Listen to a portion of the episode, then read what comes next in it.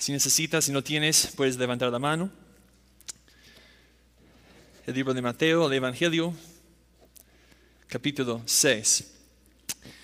Y para mí, como les he dicho, es un privilegio estar aquí de nuevo.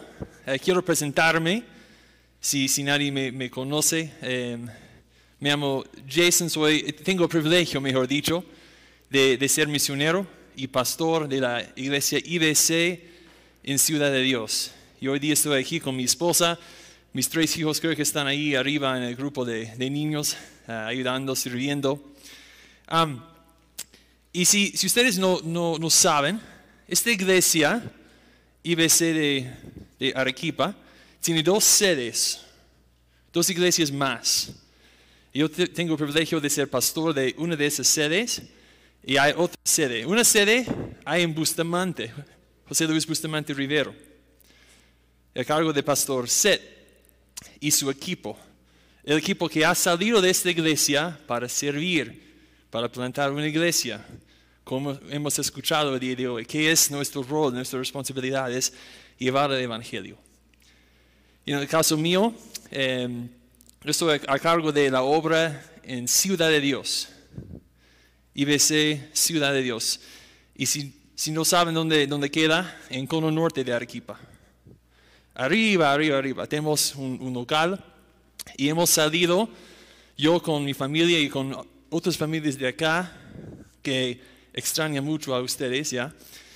Pero familias eh, que están ahí en este momento, eh, creo que ya terminó el culto. Ellos tienen o tenemos culto todos los domingos a las 10 de la mañana. Y quiero, tengo algunas fotos. A ver. Eh, tenemos, uh, no tenemos un local tan grande, tan amplio así, entonces tenemos nuestras reuniones afuera, bajo de Maya Rache. Y pueden ver muchos niños, adolescentes, adultos. En total es un promedio de entre 40 y 50 personas cada domingo. Ahí nos reunimos. Tenemos un culto a las 10 de la mañana hasta 11 y media y de 11 y media a 12 y media tenemos clases. Grupo de niños, grupo de adolescentes, grupo de adultos y un curso de nueva vida que ya está por, por terminar. Y una foto más, a ver, de nuestro grupo, nuestro local. Gracias a Dios tenemos un local propio. Y algunas noticias quiero compartir. Um, vamos a, a terminar el curso de Nueva Vida y Dios mediante, Dios mediante vamos a dar la bienvenida a cinco nuevos miembros fin de este mes. Y vamos a tener, después de tantos años, hermanos, vamos a tener el primer bautizo en Ciudad de Dios eh, fin de este mes. Gracias a Dios. Él, está obrando. Eh, estoy muy agradecido de, de, ser parte de lo que el Señor está haciendo. Hoy día, si ustedes conocen al hermano Hugo, él está a cargo de, la iglesia con, el equipo. Y están, creo que ya están, han empezado sus clases. Están en Nueva Vida. Ahora los líderes de niños están sirviendo con los pequeños. Hay muchos pequeños, un montón de niños en Ciudad de Dios. Estamos muy, muy agradecidos por los avances y ver la obra de Dios. Y, quiero un, un, una noticia más. Este sábado, 11 de junio, vamos a, salir por primera vez eh, como iglesia eh, con un programa a otro sitio que queda más arriba de, nuestra iglesia. Algunos de ustedes han ido al lugar que se llama Vista. Es una, una zona, una comunidad que tiene una olla común. Y hemos ido varias veces ya en tiempo de Navidad a servir, a llevar el Evangelio a ellos. Y nos han invitado, pastor, ¿cuándo van a venir? ¿Cuándo van a enseñar la palabra? Queremos escuchar, pastor. Entonces ese sábado vamos a ir por primera vez a ese lugar también con el equipo. Y gracias por sus oraciones por nuestra iglesia. Gracias por, porque sabemos nosotros que aquí hay una familia que nos ama. Y en nombre de todos los hermanos del equipo, quizás no has visto a un hermano por mucho tiempo, quizás está ya con nosotros o está en Bustamante, pero somos una sola familia. Entonces, en nombre de ellos, eh, bueno, les, mando un, un, saludo, un abrazo y mucho, mucho cariño. Em, quiero hablar mucho más de Ciudad de Dios, pero ya, vamos a empezar la prédica. Eh, durante los últimos meses, ustedes han estado estudiando eh, un pasaje de las Escrituras que es muy precioso. A ver, eh, este pasaje es llamado el Sermón de Sermón del Monte. Ya están escuchando, excelente. Y hasta ahora, en su sermón, porque yo tengo una Biblia con las palabras de Jesús en rojo, y todo es rojo, todas son palabras de nuestro Señor Jesucristo, es su, su prédica. Él ha enseñado sobre muchas cosas y ha dado instrucciones a sus seguidores, principalmente en las áreas de carácter moral y comportamiento personal. Ahora bien, estas palabras fueron a veces muy, digamos, muy directas y confrontaron el corazón de sus oyentes. Y las palabras en el mensaje de hoy no son una excepción, hermanos. La enseñanza de hoy también nos confrontará. Prepárense. Al comienzo del capítulo 6 de Mateo, Jesús comenzó a enseñar a los discípulos de Jesús con respecto a las, las obras de, justicia o las prácticas o acciones religiosas. Miremos rápidamente de nuevo eh, el versículo 1 del capítulo 6 ya que fue un, resumen de, la prédica de la semana pasada y también eh, será un, resumen para esta prédica y lo del de próximo domingo.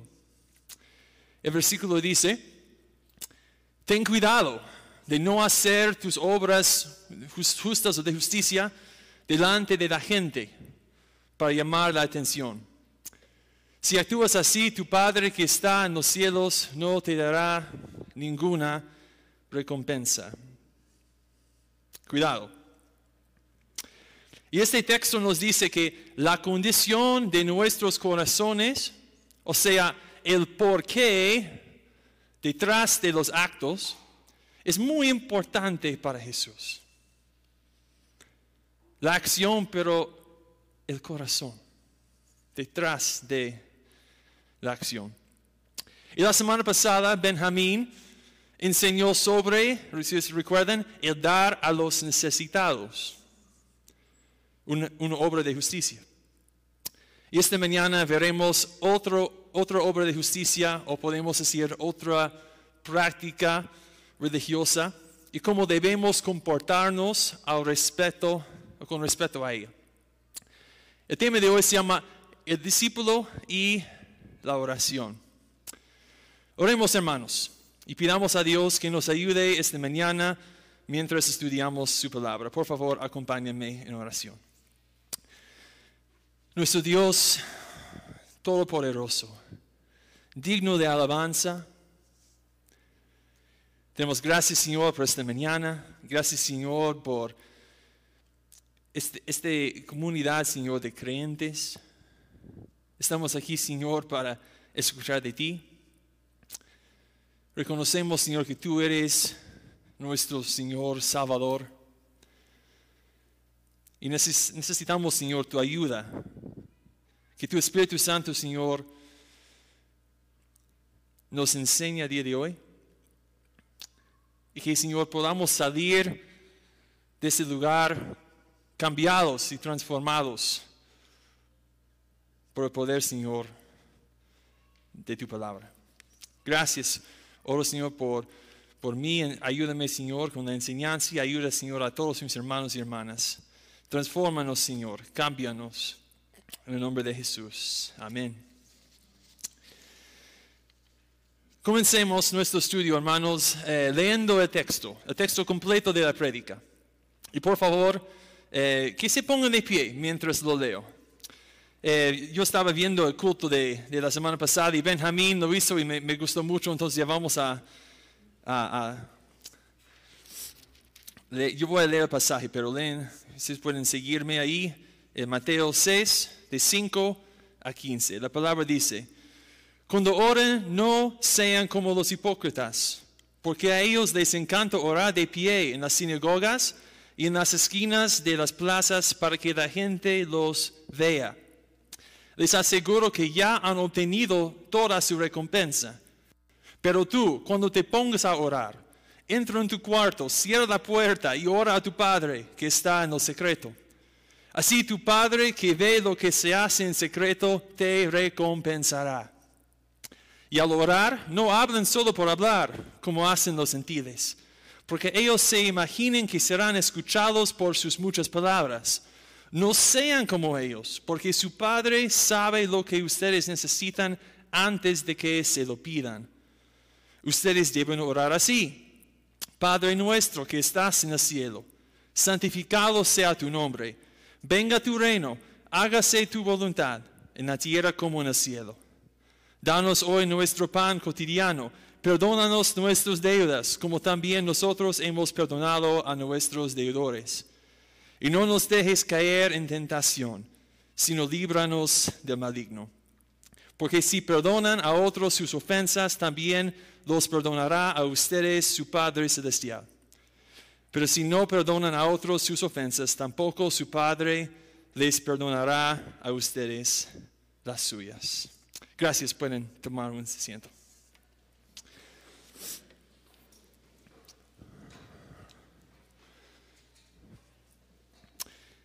Ya sea que haya sido un seguidor de Cristo durante muchos años, yo sé que eso es cierto de algunos de ustedes, o que seas un nuevo creyente. Al menos una parte de este texto les resultará muy familiar. Porque en el texto vemos lo que conocemos como el Padre nuestro. Un pasaje muy común y palabras que son bien reconocidas y a menudo memorizadas y recitadas en la cultura religiosa en la que vivimos hoy en día. Es importante, hermanos míos, notar que las palabras del Padre nuestro están incluidas dentro de un contexto un contexto de instrucción acerca de la oración que Jesús dio. Y que veremos hoy, y, hermanos, que, entendamos que esas palabras no están totalmente independientes de la Biblia o de un contexto bíblico. Entonces vamos a leer, vamos a, a ver todo el contexto del Padre nuestro el día de hoy, porque Jesús también dice mucho más sobre la oración.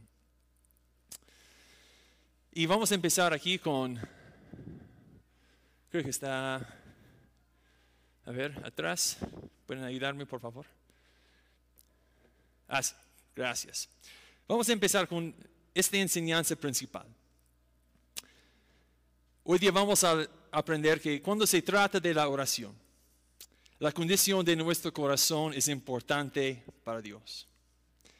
Él desea que seamos sinceros y no egoístas, y que vengamos ante Él en adoración y en gran necesidad y dependencia de nuestro Padre. Comencemos mirando el pasaje con los versículos 5 y 6. Dice, cuando oren, no sean como los hipócritas, porque a ellos les encanta orar de pie en las sinagogas y en las esquinas de las plazas para que la gente los vea. Les aseguro que ya han obtenido toda su recompensa. Pero tú cuando te pongas a orar, entra en tu cuarto, cierra la puerta y ora a tu Padre que está en lo secreto. Y así tu Padre que ve lo que se hace en secreto te recompensará. La oración era una parte muy, muy importante, todavía es, ¿no? Eh, pero una parte muy importante de la cultura judía en los días de Jesús. Y como pueblo, los judíos oraban a lo largo del día e incluso tenían oraciones especiales para ocasiones especiales. Una lista pueden estudiar, es muy, muy interesante. Y estos eran parte de su práctica religiosa, de su cultura. Por ejemplo, los judíos oraban regularmente a las nueve de la mañana al mediodía y a las 3 de la tarde todos los días. Como pueblo, oraron. Dejaban de hacer lo que estaban haciendo en el momento y oraban. Imagínense una cultura acá, así. Lugares como la sinagoga y la esquina de una calle o una plaza eran lugares donde siempre habría un grupo de personas reunidas. Y como resultado, muchos de los sacerdotes, muchos de los maestros de la, de la ley, que eran admirados por la gente por su religiosidad, ellos irían a esos lugares, lugares con mucha gente y mucha actividad, y irían allá para estos tiempos de oración, a las nueve, mediodía, tres de la tarde, etc. Y irían cuando todos se tomaban una pausa en el día a orar. En estos momentos y en estos lugares, ellos estarían orando frente de todos para ser vistos. Mira, para hacer un espectáculo público y para ser reconocidos como espirituales. Pero Jesús conocía la, verdadera motivación de su corazón. Él sabía que ellos hacían esas cosas para que fueran vistos por su, su alta espiritualidad percibida y por su falsa santidad. Y Jesús aquí advierte a sus oyentes que no sean como estos hipócritas. La verdad era que solo estaban haciendo un desempeño para quienes los veían. Y él sabía que sus corazones no eran sinceros. Jesús dijo que como recompensa, sí, eh, por esa recompensa de, por su desempeño de oración, que podrían recibir aplausos o, reconocimiento de parte de los hombres. Pero que esa sería la única recompensa que recibirían. Lo que significa es que no recibirían ninguna recompensa de Dios. Entonces Jesús les dice a, a, sus oyentes lo que deben hacer en lugar de, a cuál debe ser su condición la condición de su corazón. Él dice en el versículo 6 que deben entrar en su cuarto y cerrar la puerta y orar a su Padre en secreto. Cuando Jesús dice que vayas a tu cuarto, lo que implica es que la persona debe ir a un lugar privado, a algún lugar donde pudiera estar a solas con Dios, a algún lugar donde no podría haber forma de, actuar o impresionar a los demás. Un fuerte contraste. Está usando, eh, bueno, mostrando los extremos. Y él dijo que fueran a un lugar como ese y que buscara a su Padre en secreto. Él dice que debemos encontrarnos con Dios con sinceridad y no de una manera de impresionar al hombre, como hacían los hipócritas. Pues la oración no se trata de reconocimiento personal.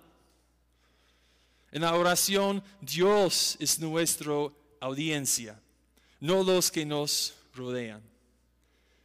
Debemos tener cuidado, mis hermanos, con esto. Tal vez algunos de ustedes hoy luchen con, la necesidad de, sentir que, que, tienen que orar lo suficientemente bien o decir las palabras correctas en tu oración como para encajar con sus amigos o tal vez aquí en la iglesia. Dios da una promesa alegre a la persona que es sincera o lo hace la audiencia de la oración. La persona que viene a Dios con motivos puros. Dios dice que él o ella es quien recibirá una recompensa de él. Ahora quiero aclarar que este pasaje no implica que la única forma en que podemos orar está en nuestros cuartos o depósitos. No. De hecho, vemos muchos ejemplos en las escrituras del pueblo de Dios orando juntos se nos dice que debemos orar juntos en la iglesia como creyentes, etc. Está usando aquí extremos para enseñarnos. Jesús no, no limita la oración a un solo espacio ni una sola forma. En su enseñanza Jesús simplemente está llegando al corazón de la persona. Jesús quiere que entendamos cómo deben ser nuestras intenciones y motivos cuando venimos a Él en oración. Cuando oramos en privado y cuando oramos con los demás. Y te pregunto hoy, mi hermano, mi hermana, ¿cómo está tu corazón? Recuerden que dije que este texto nos confrontaría. ¿Hay algo de lo que necesites arrepentirte o cambiar acerca de esta enseñanza? ¿Has estado actuando para otros en la oración? Presta atención a esta advertencia de Jesús y acércate a Él. Dios quiere que seamos sinceros con Él. Y cuando lo somos, su palabra dice que nos recompensará. Vamos avanzando ahora a los versículos 7 y 8. Dice, al orar no hablan solo por hablar, como hacen los senciles porque ellos se imaginen que serán escuchados por sus muchas palabras. No sean como ellos, porque su Padre sabe lo que ustedes necesitan antes de que se lo pidan. Jesús primero nos dijo que no debemos ser como los hipócritas que oraban para ser vistos por otros.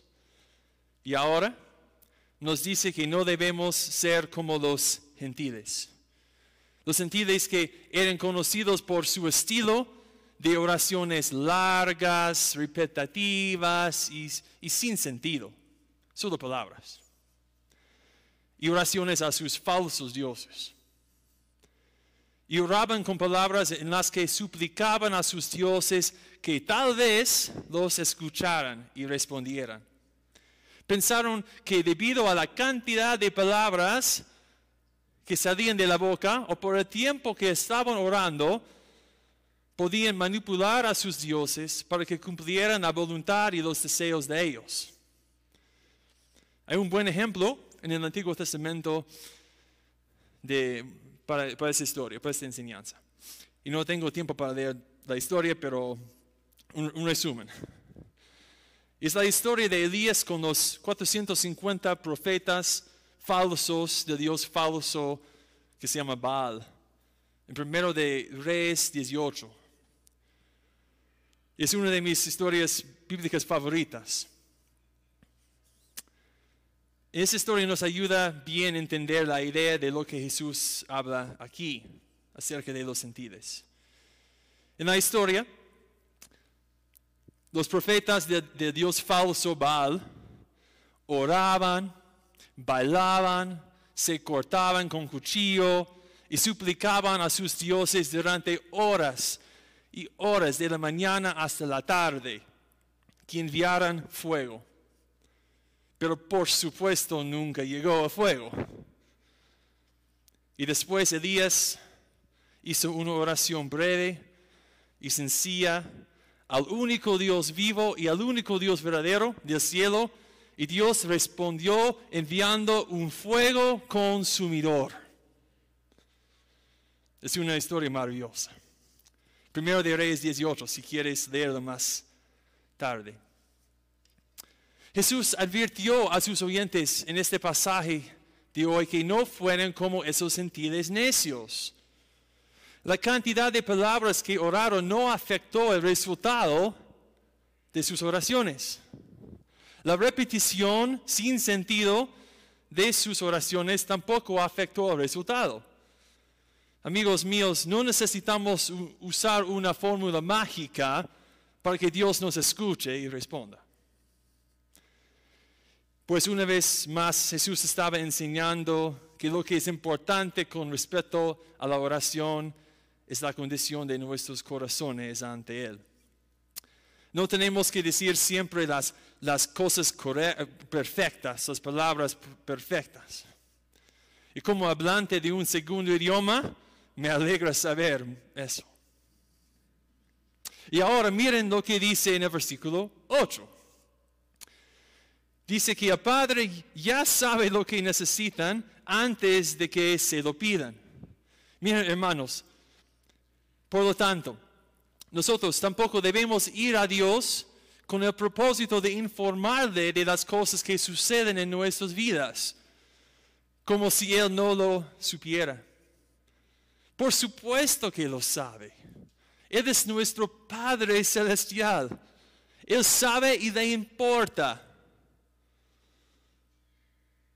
Tampoco la oración no se trata de ir a Él para tratar de, de manipular, manipularlo para que haga lo que queremos que haga. Esto es lo que los gentiles insensatos y necios hicieron con sus dioses falsos. Nuestro Dios ya conoce nuestra necesidad y podemos confiar en su cuidado y en su voluntad que la Biblia dice es buena, agradable y perfecta. Me ayuda mucho saber que, que mi Padre conoce y se preocupa por mi necesidad. Pensando en los últimos dos años de pandemia, creo que todos pueden decir amén. Y hace lo mismo para ti, te da este gozo, este paz. Espero que sí. Ahora, algunos podrían preguntar, pastor, si Dios ya, ya conoce mi necesidad, ¿por qué tengo que orar? Hmm, buena pregunta. Pero propongo una respuesta sencilla. Dios nuestro Padre desea una relación con sus hijos. Yo tengo tres hijos, por supuesto deseo una relación con cada uno. Cualquier padre desea una relación con sus hijos. Y Dios ha mostrado ese deseo porque envió a Jesucristo a este mundo para hacer un camino, para poder conocer a Dios. Entonces, ya esta relación es posible a través de Jesús. Podemos conocer a Dios, podemos tener una relación con Él.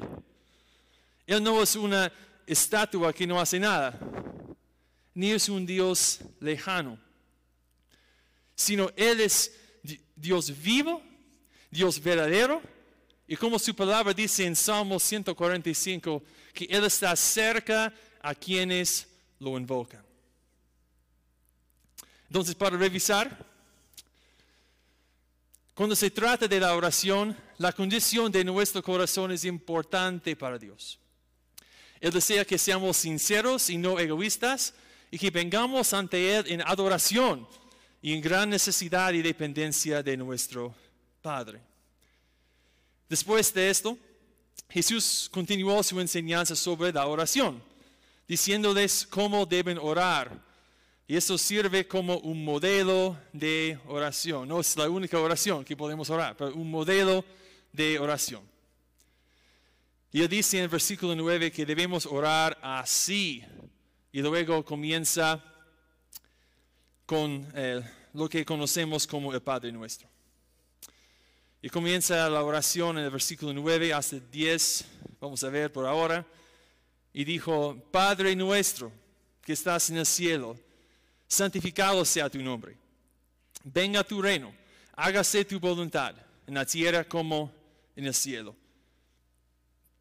Cuando miramos esas primeras partes de la oración, vemos primero que Jesús reconoce a Dios por lo que es, nuestro Padre. Empieza diciendo Padre.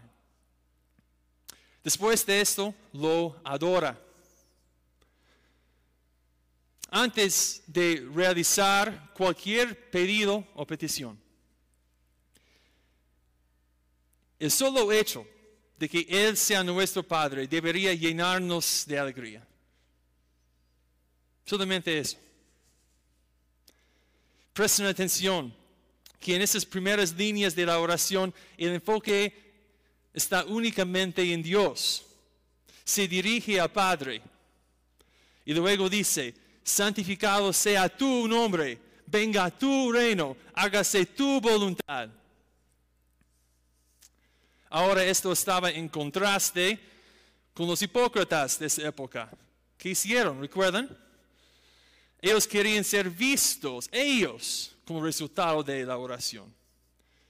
En el caso de los gentiles, querían ser escuchados por sus muchas palabras y hacían de sí mismos y de sus deseos la parte principal de la oración.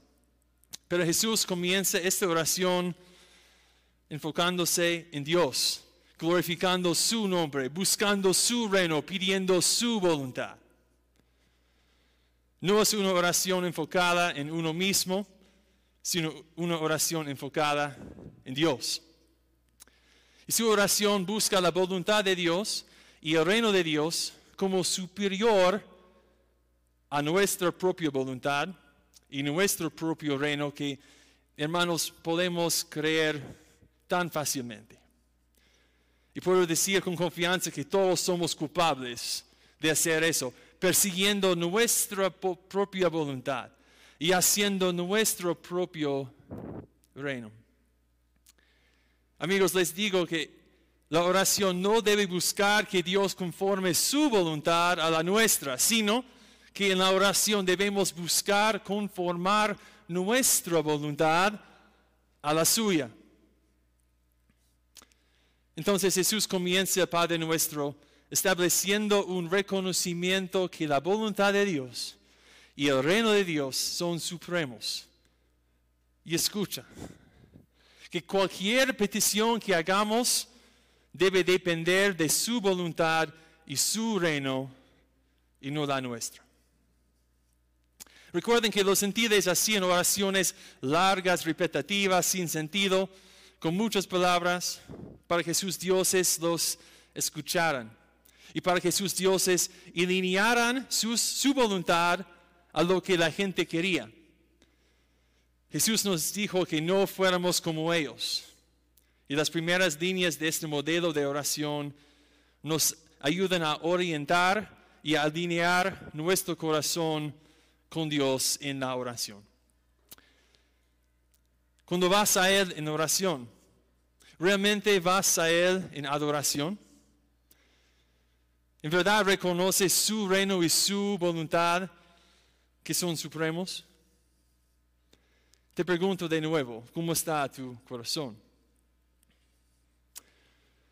Y después de establecer este fundamento, la base de esta oración, Jesús habló en los versículos 11 a 13. Dijo, danos hoy nuestro pan cotidiano.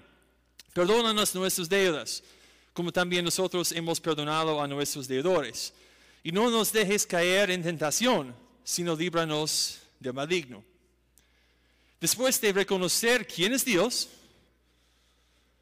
después de proclamar que la voluntad de Dios y el reino de Dios son supremos, Jesús dijo, danos hoy nuestro pan cotidiano.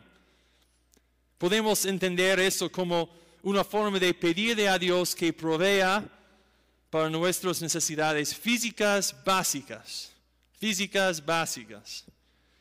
La mayoría de las personas de ese día vivían de lo que ganaban ese mismo día y eran realmente dependientes de Dios para su bienestar diario. Como creyentes sabemos que Dios es nuestro proveedor.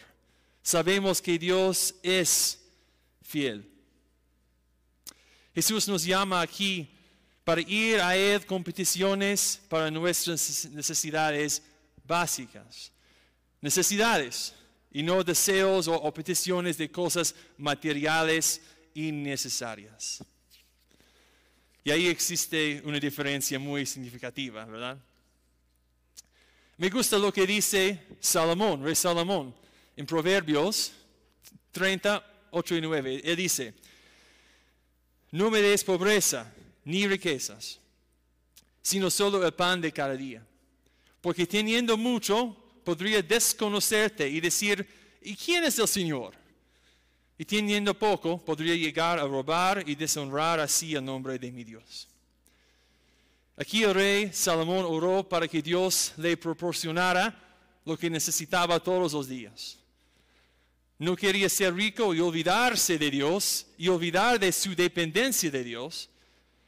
Y tampoco quería estar sin nada y sentirse tentado a, robar a otros y deshonrar a Dios debido a su necesidad. En nuestra sociedad tenemos un gran problema con el materialismo. Siempre queriendo algo más, algo nuevo, algo grande, algo mejor. Una vez más, te pregunto, ¿cómo está tu corazón con respecto a esto? ¿Buscas a Dios como tu Padre? ¿Confías en su bondad y su provisión para tu vida? ¿O de alguna manera buscas a Dios, como muchos, por lo que quieres que te dé? Esa es otra forma en que somos confrontados y desafiados por esas palabras de Jesús. Y por favor, consideren esas cosas esta mañana, mis hermanos. Entonces Jesús nos muestra después que pedimos pedirle a Dios para nuestras necesidades espirituales, básicas también, físicas y espirituales. En el versículo 12 eh, dice, bueno, ora por la, primera necesidad espiritual básica, que es el perdón. Dice, perdónanos nuestras deudas, como también nosotros hemos perdonado a nuestros deudores. En el texto, la, la NBI utiliza la palabra deudas.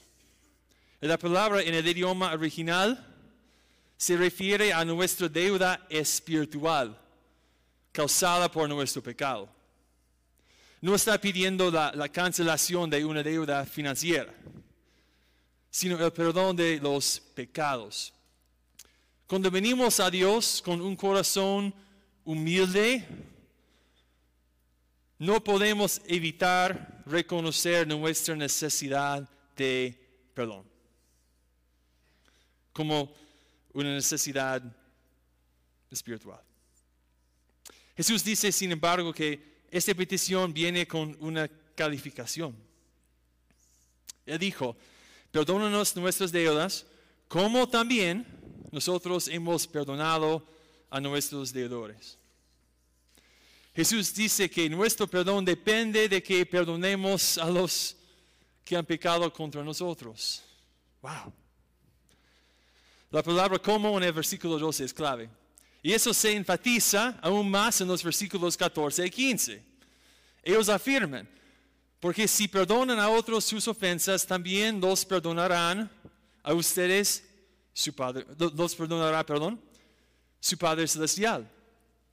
Pero si no perdonan a otros sus ofensas, tampoco su Padre les perdonará a ustedes las suyas. Y admito que esas son palabras difíciles de escuchar. Puede ser fácil para nosotros pedir perdón a Dios por los pecados que hemos comprometido contra Él y contra los demás. Pero bastante difícil perdonar a otros que han pecado contra nosotros. Pero Jesús dijo que debemos, tenemos que hacerlo. Y ambas son necesidades críticas para todo creyente. Ser perdonado de los pecados por Dios y seguir el ejemplo de Dios perdonando a los demás. Y el perdón es una de las marcas de un seguidor de Cristo. Miren, Dios nos perdonó. Su palabra dice que nos amó primero. Nos salvó, nos limpió, nos hizo nuevas criaturas. Efesios dice que estábamos muertos en nuestros delitos y pecados y que Dios nos dio vida en Cristo. Cuando comprendemos y experimentamos el perdón que Dios nos, nos ha otorgado y sigue otorgándonos, entonces debemos comprender la importancia de perdonar a los demás. Y esas son palabras difíciles, pero tan importantes. Perdonar no siempre es fácil y muchas veces es un proceso. Y entiendo que en un templo con tanta gente, como hoy, que hay algunas heridas muy, muy profundas. Y quiero ser sensible. Pero te ruego que prestes atención a esas palabras de Jesús. Y si tú estás luchando con esto, búscalo a Él, tu Padre Celestial, en oración. Llega a sus pies para recibir la ayuda que Él te puede dar. Y por supuesto, como iglesia, estamos aquí para servirte, para amarte, para ayudarte también en este proceso. Después, Él nos habla de nuestra necesidad de protección contra el pecado, ataque espiritual, de algunas necesidades espirituales. Empezó con perdón, pero dice un poco más. Dice en versículo 13, y no nos dejes caer en tentación, sino líbranos del maligno. Necesitamos, hermanos, necesitamos la ayuda de Dios para seguirlo y obedecerlo. Vivimos en un mundo de pecado y oscuridad, en las tinieblas. Y alabado sea Dios que nos ha hecho nuevas criaturas. Y que este mundo no es nuestro verdadero hogar. Gracias a Dios. Pero oh, cómo lo necesitamos. Todos los días, en cada momento. Cómo necesitamos su protección del maligno y su ayuda para seguirlo y obedecerlo. Pues hemos visto el día de hoy que el Padre nuestro no es, no es una colección de palabras que simplemente memorizamos y recitamos para ser personas espirituales. No. No es una colección de palabras que oramos para que Dios nos escuche. El Padre nuestro debe ser una oración del corazón. Es una oración destinada a los seguidores de Cristo que son necesitados y humildes. La oración es un lugar para estar con nuestro Padre, para ser conformado y transformado y para encontrar descanso y consuelo. Y el Padre nuestro es un modelo para nosotros sobre cómo adorarlo, cómo someter nuestras vidas a su voluntad y cómo buscarlo para nuestras necesidades físicas, y espirituales básicas. Entonces quiero revisar una vez más esta enseñanza, que cuando se trata de la oración, la condición de nuestro corazón es importante para Dios. Él desea que seamos sinceros y no egoístas y que vengamos ante Él en adoración y en gran necesidad y dependencia de nuestro Padre. Entonces, para terminar, veamos cómo podemos aplicar las cosas que aprendimos de la palabra día de hoy. Que no seamos solo oyentes de la palabra, sino también hacedores de ella. Cuando salgamos de acá, que seamos diferentes. La palabra de Dios ya nos ha confrontado con algunas cosas importantes a considerar. Cuando se trata de nuestros corazones y motivos con respecto a la oración.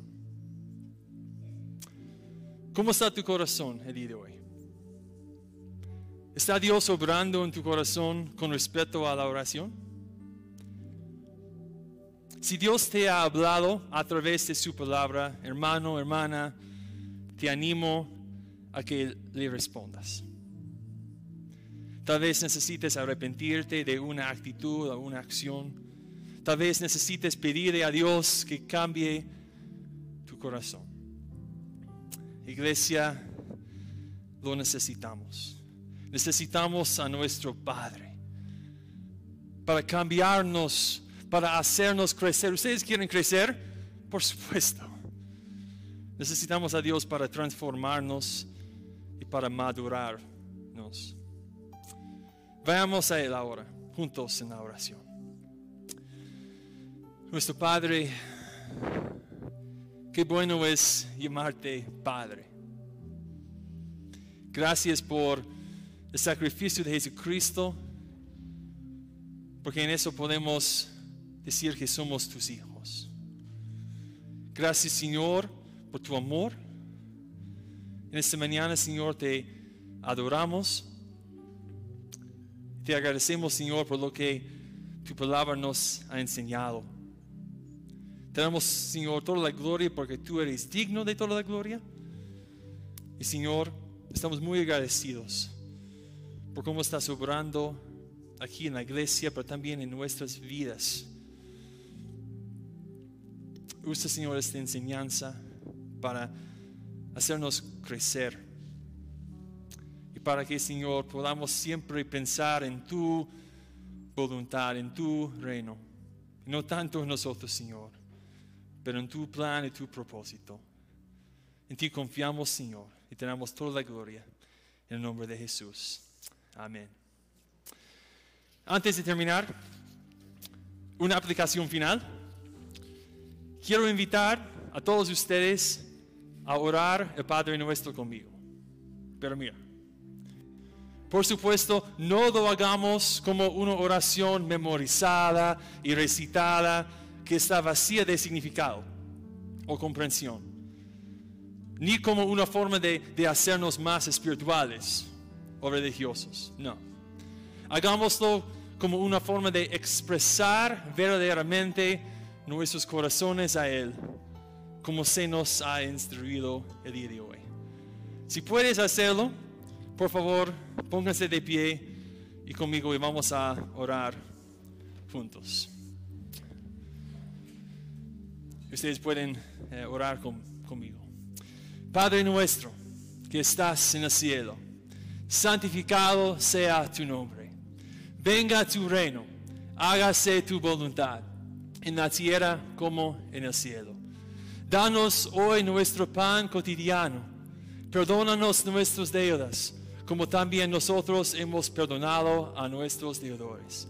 Y no nos dejes caer en tentación, sino líbranos del maligno. Y termino diciendo, porque tuyos son el reino y el poder y la gloria para siempre. Amén y amén. Gracias hermanos, que Dios los bendiga.